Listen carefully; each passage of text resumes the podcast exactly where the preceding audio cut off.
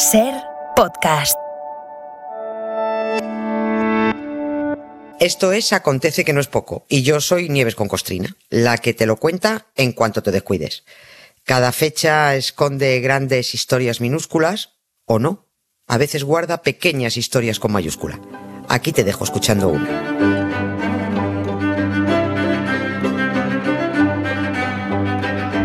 Hola Nieves, buenas tardes. Buenas tardes, Carlas. Ya sé que estamos en la radio, pero hoy si te parece, eh, arrancamos esta acontece que no es poco a partir de una imagen. Bueno, bueno, una imagen. Es una fotografía eh, que si cualquier oyente hace memoria, seguro, segurísimo que la habrá visto y, y yo creo que más de una oportunidad.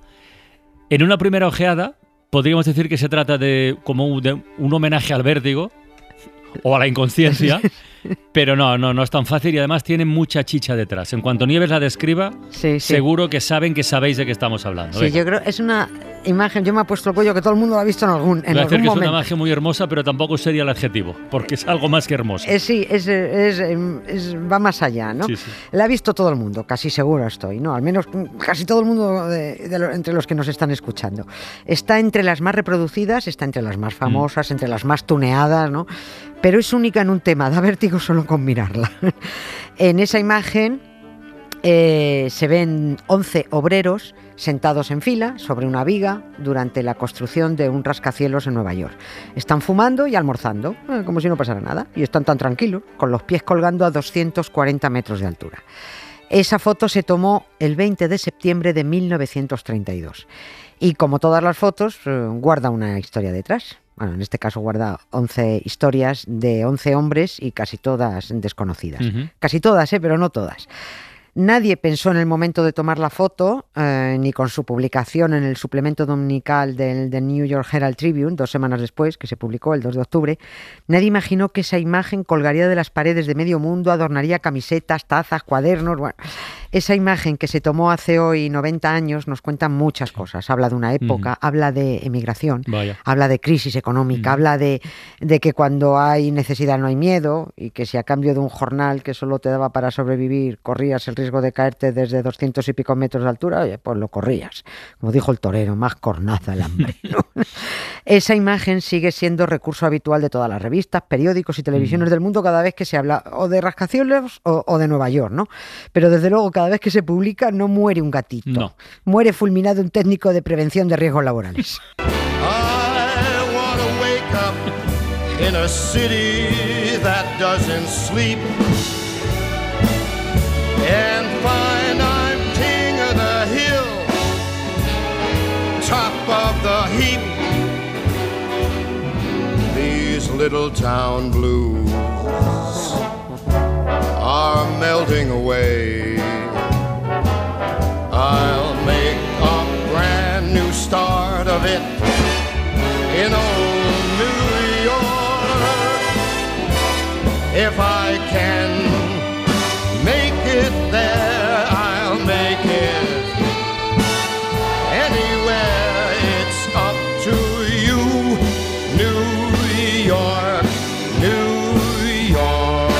Has dicho 11 historias, casi todas desconocidas, 11 hombres, tal. Sí. Oye, ¿y el fotógrafo? Ah, ¿Qué se sabe del fotógrafo? No está claro. El fotógrafo Ah. no está claro. Se cree que se, se cree que se sabe quién fue, pero no está claro. Eh, puede que fuera un tal Charles Evans, pero es que por aquel entonces no era habitual acreditar las fotos, no, Ah, no se firmaban, ¿no? Como se ha investigado mucho la foto, se ha llegado a que podría ser él, ¿no?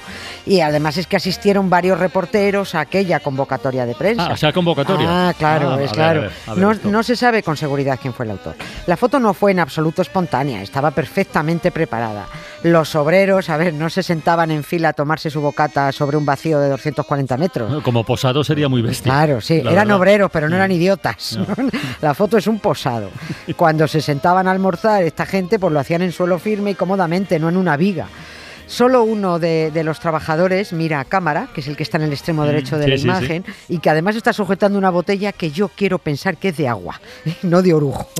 El resto, Bueno. tiene, el resto tiene entre las manos unas cajas de cartón que se supone guardan el almuerzo, otros tienen el bocata en la mano, seis de ellos no se han quitado ni los guantes gordos esos de trabajo y así es imposible agarrar un sándwich, ¿no?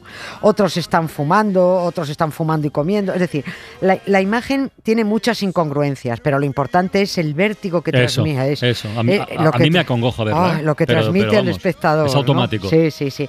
Y también es muy importante el optimismo que pretendía transmitir en aquel 1932. Todos esos obreros trabajaban en la construcción del primero de los 19 edificios que forman parte del Rockefeller Center. ¿no? Se conoció luego, en el que trabajaban, se conoció luego como el rascacielos RCA, ¿no? por, su, porque el- por el que iba a ser su inquilino principal, Radio Corporation of America. RCA. ¿no? Aunque en Nueva York lo conocen, el- el- ese rascacielos como la roca, porque tiene una, es Sí, muy macizo, sí, muy sí, mazacote. ¿no? Dentro están ahora los estudios precisamente de la cadena de televisión, la NBC. Tiene 70 plantas y esa viga sobre la que los 11 obreros estaba, aún está evidentemente, pero oculta en la planta 69. Ya, yo le estoy dando vueltas todavía a lo de la convocatoria de prensa. Es decir, eh, nos han convocado en circunstancias, en lugares, con personas de todo tipo y condición. Para Pero cualquier esa- chorrada. pero esa convocatoria de exactamente para qué se hizo. Para promocionar, promoción del edificio. El edificio. Para Ah, promocionar vale, el edificio. vale. Para, y para presumir, para presumir y decir, mirad lo que estamos haciendo. Alguien podría pensar, a ver, ¿era necesario hacer que los obreros se jugaran la vida posando para una foto? Pues es que nos estaban jugando la vida. Ah, amigo. otra. Eh, eh, Una cosa es el efecto de vértigo que provoca en el espectador, y eso es el mérito del fotógrafo, y otra que la altura a la que están eh, sea la que aparenta. Efectivamente están a 240 metros de altura, pero lo que no se ve es que justo debajo de ellos está la planta 68 terminada. Ah, bueno, bueno. Sí, de Eh, hab- eso es otra cosa. Claro, claro, Eso es otra pero eso no se ve. De haberse caído De alguno, formas, eh, ¿a cuánto? A ver, diga, pues, ¿cuánto pues, estaba? hombre, pues yo calculo porque no se ve la imagen de abajo, pero calculo si la 68 estaba terminada y esta viga formaba parte de la planta 69, 3, 4, 5 metros. Un buen castañazo Sí, también, ¿no? pero, Pues- pero no lo otro. Pues te rompes algo, Claro, pero sí, desde sí. luego no te matas, seguramente. Bueno, si caes de cabeza, sí, te hace un chichón y te puede- puedes, puedes cascar ahí mismo, ¿no? Pero bueno.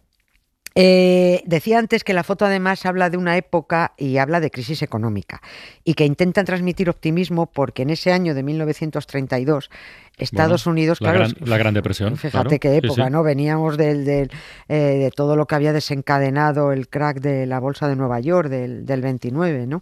Esa foto con 11 obreros despreocupados por la altura, sonrientes, fumando, bebiendo, comiendo, construyendo un gigantesco edificio, charlando a 240 metros de altura, transmitía algo así Mm. como, mira, no puede nadie con nosotros. ¿no? El país sigue en marcha, continuamos trabajando y construyendo. Here's a little song I wrote. You might want to sing it note for note. Don't worry. Be happy. In every life we have some trouble. But when you worry, you make it double. Don't worry. Be happy. Don't worry. Be happy now.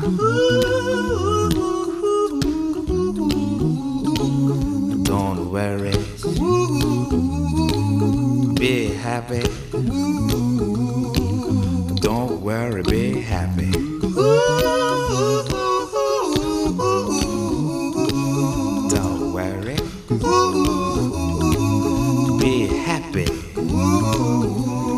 Don't worry es lo último que se me ocurría decir al ver esta foto. Es exactamente lo último. Bueno, y de los de los 11 de la foto, de los 11 curritos, de los 11 obreros, Sí, ¿qué se sabe? es- A ver, eh, la, la foto es tan icónica que muchos Sí, investigadores... esta, esta sí es icónica Sí, realmente. Es icónica. Aquí la creo, palabra sí. está... En- encaja bien, ¿no? Ajá. Eh, pues muchos investigadores han buscado las identidades para conocer a esos 11 del posado, como a los 12 del sí. ¿no? Como también se buscó, hablamos hace muchísimo de ello, ¿no? También se buscó a los seis marines de la bandera De de, la bandera, Iwo, de. Iwo Jima, ¿no? Que, que esta es otra. Es que ahora resulta que tres de las fotos más famosas de Estados Unidos, dos no tenían nada de espontáneas y la otra era falsa. O sea, a ver, la de los seis eh, marines levantando la bandera en el monte Suribachi o Suribaki de, de Iwo Jima, resulta que era la segunda bandera que Sí, ponían, sí, sí. ¿no? Que la buena estaba puesta antes. Repitieron la acción para la foto, o sea que de espontaneidad nada. La de hay otra foto muy muy famosa que además se ha descubierto hace poco que, que era fa- no falsa, pero que no se correspondía a lo que decían. Era la de unas mujeres, cuatro o cinco mujeres agarrando una gran manguera y apagando el fuego tras el ataque japonés a Pearl Harbor, ¿no? Bueno, pues ni era en Pearl Harbor ni estaban apagando un fuego. Eran unas mujeres que estaban de prácticas con los bomberos de Honolulu un año antes del ataque. Que no aprendiendo ante un fuego como tenían que hacer. ¿no? Y la de los 11 obreros en la viga, pues resulta que solo estaban a 4 metros de altura. ¿no? no se ha podido identificar a todos, pero se sabe que casi todos eran migrantes, ¿no? y el que no era migrante era nativo americano, concretamente de la tribu de los Mohawks. Esto, es muy chulo, bueno. ¿no? Entre esos 11 había al menos un indio, al menos dos irlandeses, un sueco, un checoslovaco y también estaba Ignacio Ibargüen Moneta, más conocido como Nacho. O sea, un vasco. Parece un chiste. Pero, ah, no, de verdad, había un vasco entre los 11 de la sí, viga. Sí, sí, había un vasco. Había un vasco bueno, de Balmaseda, de Vizcaya. es el segundo por la izquierda. Es el que está dando fuego al compañero de, de al lado. Ese es Nacho, ¿no? Se largó de su pueblo con 19 años, después de enrolarse en un buque británico. Acabó entrando, bueno, pues como todos los migrantes, por la isla de Ellis y empadronado en Nueva York, pues mira, hace ahora 100 años, en 1922. Se casó allí con otra vasca, Esperanza Ojinaga, también vizcaína, de Verango, que tiene narices. Te vas a vivir a 6.000 Exacto, kilómetros. eso estaba pensando. Y te acabas casándote con alguien del pueblo de al Que está lado. bien. ¿eh? Está bien, No, no, está muy bien. Si te, choca, gusta, si te gusta, te gusta, Sí, esté sí. donde, estemos donde estemos, ¿no? Y esto, hombre, todo esto que estoy contando tiene su mérito porque se sabe eh, gracias a una asociación cultural, mm, cultural que hay en Balmaseda, la asociación Arresi Culturala, que hace muchas investigaciones históricas de la comarca y las publica. ¿no? Esta es buenísima, ¿eh? Sí, sí, sí. Y hace, hace año y medio publicó la historia del Vasco de la Foto. Nacho y Esperanza, es muy bonita la historia. Nacho y Esperanza tuvieron cuatro hijos, neoyorquinos, no nacieron allí. Dos murieron con menos de un año porque la mortalidad infantil, bueno, pues estaba disparada. Pero uno de ellos, eh, Donald, Donald Ibargüen quiso conocer el pueblo de su padre y a los parientes de Balmaseda.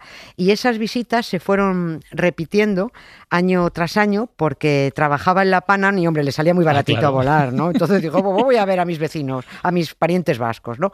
En una de las visitas en los años 80, como siempre él traía algún regalito para sus familiares, algunas camisetas de la NBA y tal, pues sus parientes dijeron, hombre, vamos a regalarle algo a Donald. Y se fueron al corte inglés de Bilbao y compraron la famosa foto, porque era de Nueva York. Y cuando la vio, Donald le pareció un detalle precioso porque dijo, ay, qué bien, es que el segundo por la izquierda es mi padre. Bueno, así se supo, claro, los otros se quedaron bueno. cuajados y así se supo que uno de los once de la viga, eh, que junto con otros ocho no había sido identificado, pues era el vasco Nacho Ibargüen. Oye, y lo que has comentado antes de que hubiera nativos en la foto, ¿por, por qué se sabe que eran concretamente de la tribu de los Mohawks? Sí, Eso y- tiene mérito también. tiene mérito y también tiene muchísima, muchísima historia detrás, muy, muy bonita. A ver si algún día tenemos oportunidad y la contamos. Eh, se sabe que era de ellos, eh, lo- los Mohawks eran muy, muy, muy ágiles. Se- se movían por las alturas con una facilidad pasmosa. Y no tardaron en darse cuenta de ello los empresarios Mm. en cuanto empezó la fiebre constructora de los rascacielos. Así se convirtieron los Mohawks en los especialistas en la construcción en altura. Los llamaban los guerreros del hierro y eran los trabajadores más codiciados porque hacían lo más difícil y lo más importante, que era remachar el montaje de las vigas. Y para remachar tenían que llevar unas fraguas portátiles con carbón encendido, ¿no? Para fundir los remaches. Y la fundición en altura, a pelo, sin arneses, solo la sabían hacer los Mohawks. Yo creo que acaba de morir del susto otro técnico en prevención de riesgos laborales.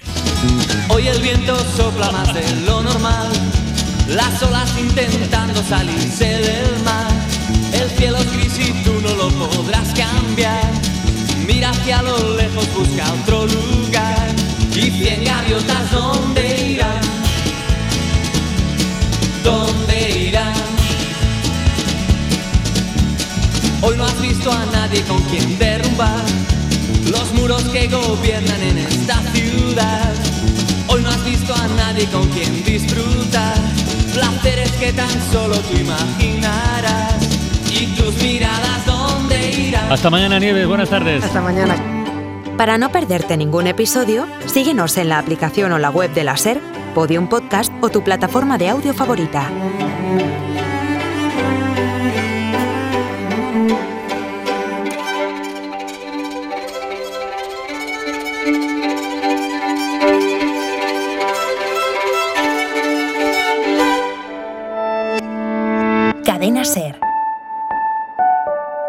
La radio.